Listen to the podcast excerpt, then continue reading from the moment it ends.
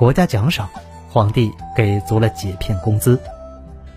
经过不懈的努力，李白打通了朝廷高官贺知章等人和唐玄宗玉妹、玉真公主的关系，再凭借自己的诗名，终于被玄宗注意到了。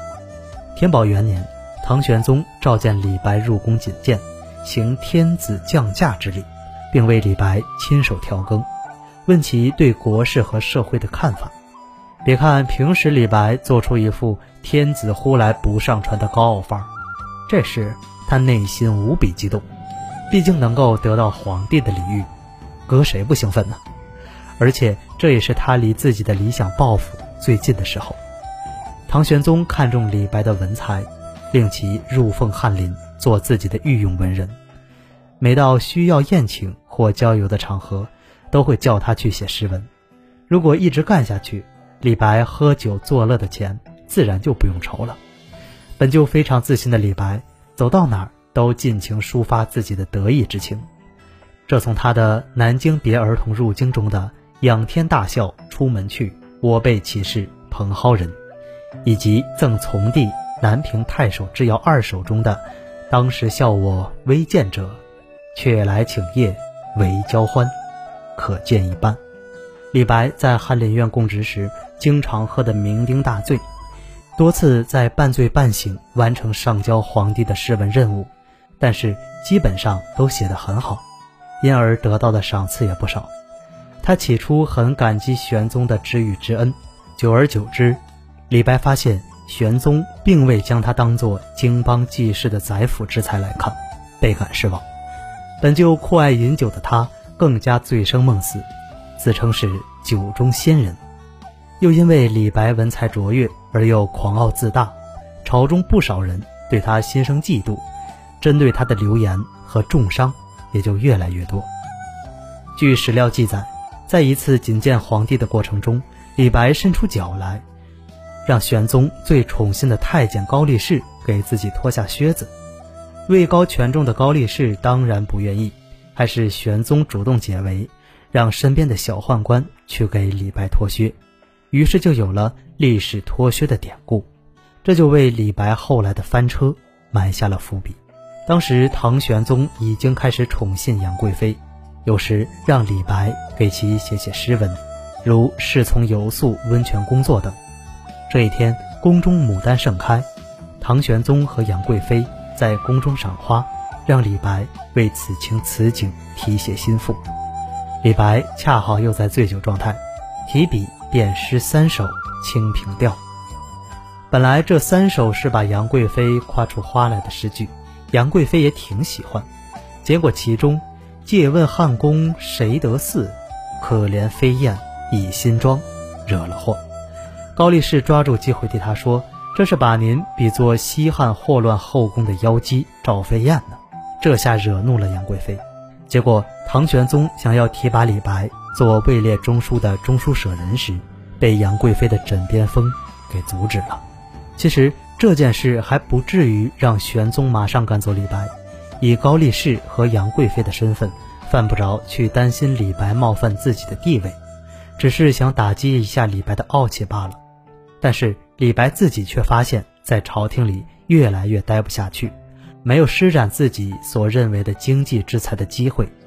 朝中腐败堕落的风气与现象让他看不惯，自己的性格也得罪了一些心胸狭隘的官吏。李白最终决定请辞，尽管他诗才当时一绝，但大唐人才济济，玄宗认为少他一个不少，便接受了请辞。唐玄宗还是表现出帝王的大度，赏赐了他一大笔钱放还，这份赏金。足够李白支撑好一段时日。此时的李白已年逾不惑，再没有当初出川时那样的阔绰的身家，大手大脚的习惯也收敛了一些。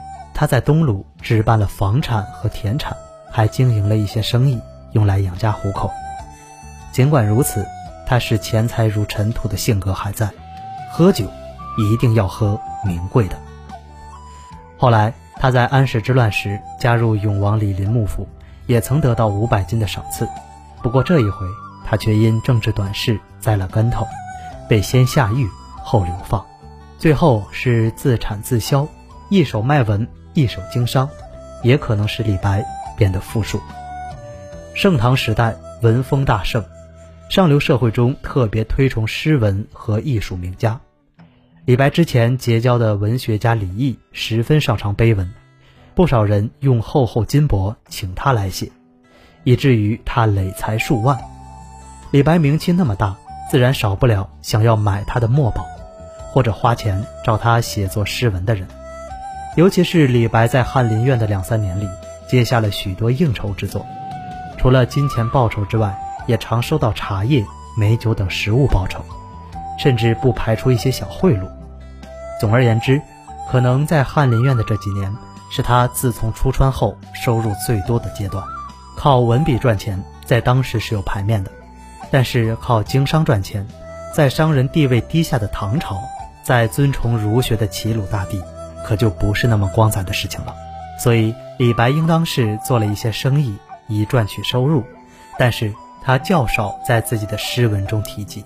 作为商贾子弟，他抓住当时李唐王朝推崇道教的国策，同他的一些道士朋友一起炼丹，然后把丹药拿去售卖。他在后期置办了一些产业，或许还和他人合伙了一些生意。还有一种推测是，李白作为当时天下第二剑客，曾开过类似武馆，教授学生剑术。他有一个叫武十七恶的门生，在安史之乱时帮李白的家眷转移到安全的地方。在乱世没有点功夫是难以做成这件事的，所以李白在这方面可能也收取了一些学费。